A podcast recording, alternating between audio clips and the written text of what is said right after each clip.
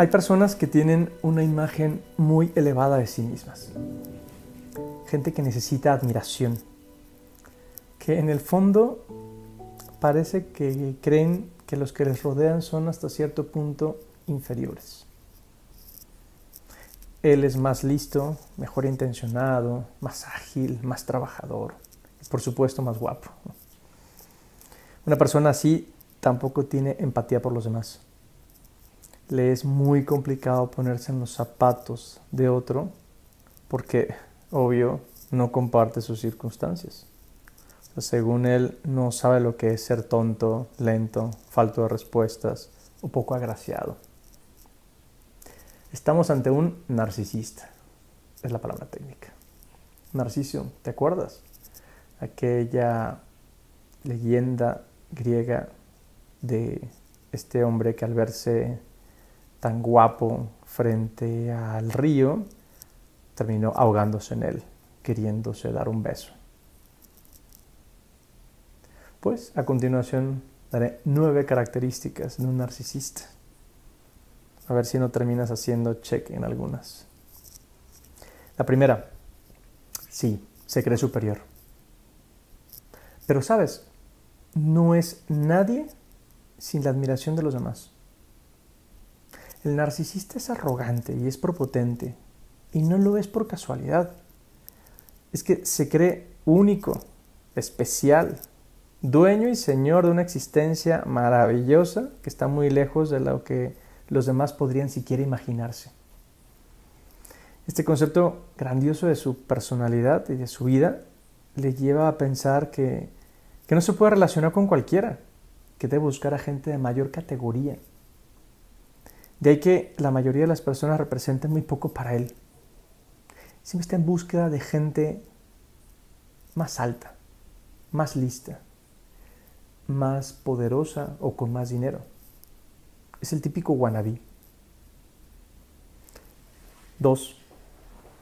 Curiosamente, sí es consciente de sus efectos. E incluso podría ser consciente de que exagera sus capacidades por encima de la realidad. Por eso necesita ser admirado constantemente. Lo malo es que, en su afán por sobresalir, exagera sus logros, hasta un límite tan estratosférico que se convierte en alguien tremendamente competitivo. Claro que ve los defectos, pero ve más sus virtudes. Y si tiene defectos, ve que el otro tiene más defectos. Ahí viene la competencia. En su visión muy particular de la realidad, solo él consigue triunfos en la vida. Otros los alcanzan, pero él no se da cuenta. Los demás no están a su altura y se fija en lo negativo de las personas para destacar por comparación. 3. También piensa que sus experiencias tienen más valor que la de los demás y siente que tiene el deber de ser ejemplo para aquellos que lo rodean. Es el típico que siempre tiene algo más interesante, más fuerte, más cabrón siempre tiene una conversación que va a opacar cualquier otra cosa que digan. Y esta idea de ser ejemplo no lo hace por dar consejos, por ayudar, sino por ser el centro de atención. Eso provoca que sus relaciones sociales se deterioren y que necesiten nuevos contactos que lo admiren, aunque con el tiempo termina modulando el discurso al darse cuenta que genera rechazo aún así siempre va buscando nuevos admiradores. Gente que no le conozca sus defectos para que pueda ver solo lo positivo que tiene.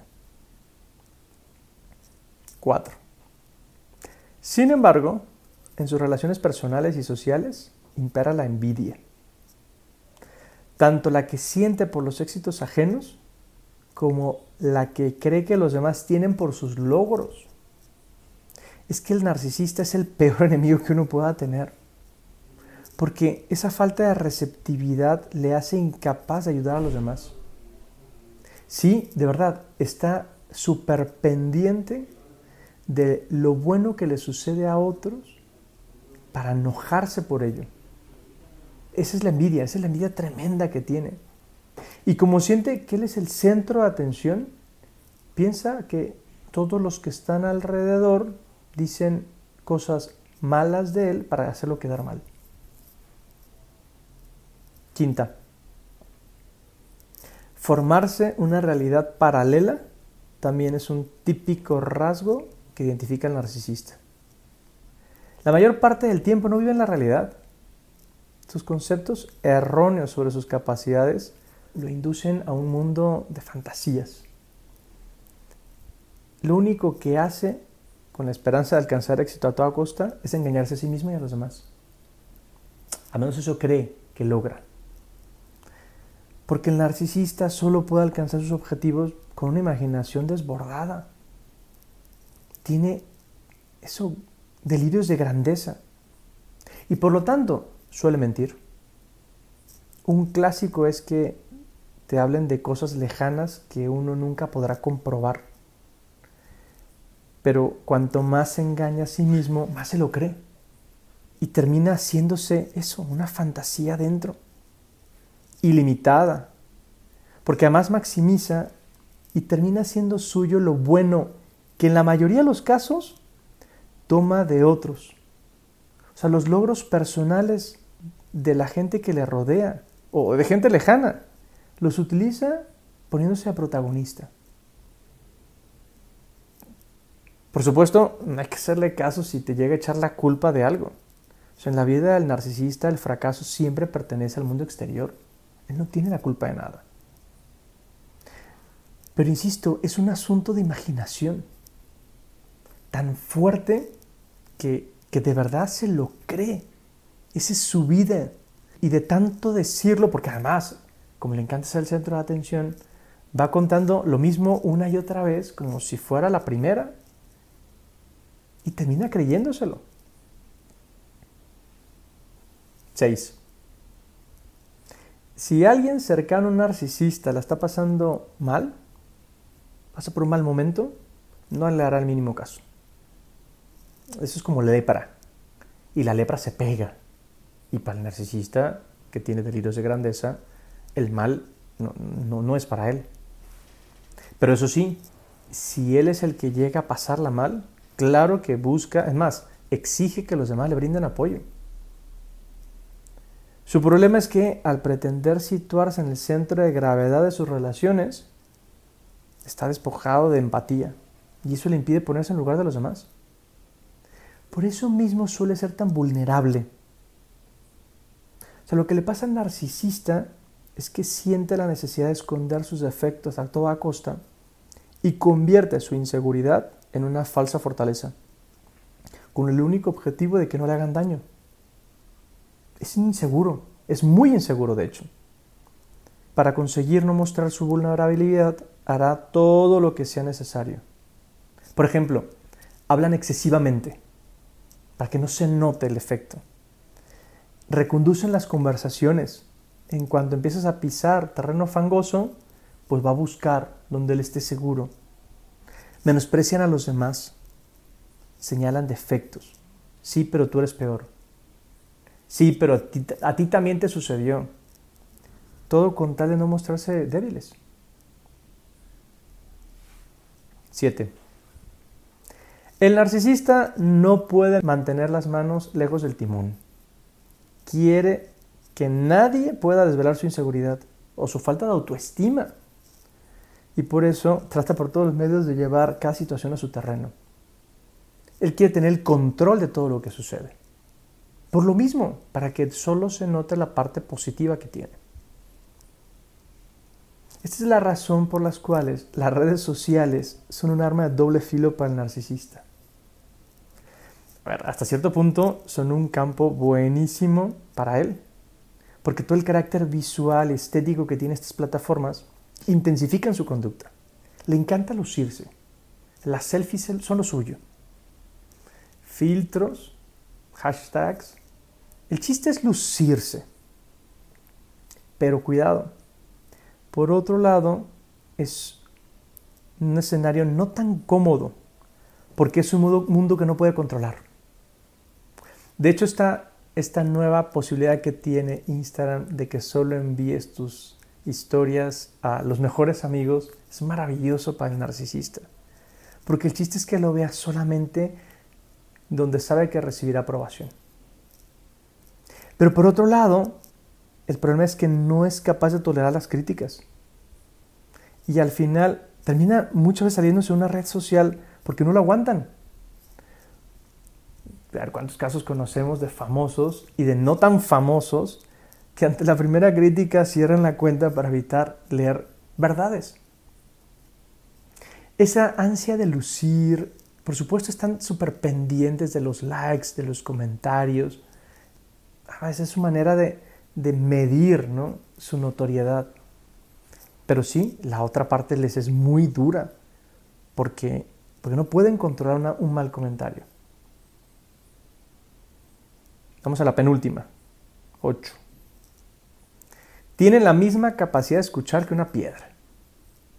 El mundo del narcisista es pequeño, se limita a lo que él piensa y hace. En su cabeza solo caben los ecos de sus propios pensamientos. No escucha a los demás, simplemente porque no les importa. Lo enfermizo de su admiración propia le hace creer que todo en su vida es excepcional, que no existen hechos normales. Él no vive vida corriente, todo es increíble. Incluso suelen utilizar muchos de estos adjetivos. Increíble, maravilloso, wow. Son exagerados. Su existencia es maravillosa, está plagada de triunfos y de notoriedad. Todo lo pequeño les disgusta. Cualquier actividad, ellos podrían calificarla de servil, simplemente porque no lucen en ella. Y novena característica, una vía frecuente para compensar los sentimientos de dolor o de frustración, que también los tienen, porque por supuesto que pasan por malos momentos, son las adicciones. Es así como se escapan. En vez de enfrentar las cosas, escapan. Ya sea alcohol, drogas, compras, deportes, sexo, el juego. La adicción, que por supuesto interfiere en su vida personal, laboral, social, se relaciona con esa necesidad de euforia. Dado que tal vez no la consiguen por esa autoestima, porque ya no lo ven, no ven todo lo bueno, entonces lo que necesitan es euforia, una euforia constante que amortigua el malestar. Porque la persona narcisista no puede consentir que en su vida haya dolor siente intolerancia al apegamiento y a la tristeza. Incluso lo que terminan haciendo es que estos problemas en los que llegan a enfrentarse, todas estas adicciones, por ejemplo, muchas veces lo que hacen es lucirlas para que se note lo bueno que son. Es increíble. A ver, si tras escuchar todas estas características piensas que lo mejor que puedes hacer es pronto llamar a la consulta de algún psicólogo conocido, quédate tranquilo. Un auténtico narcisista nunca se identificará con estos rasgos. Para la persona narcisista, las aspiraciones nunca son desmedidas. Si son el centro de atención es porque lo merecen. Para esas personas es ridículo intentar identificarse con estos puntos.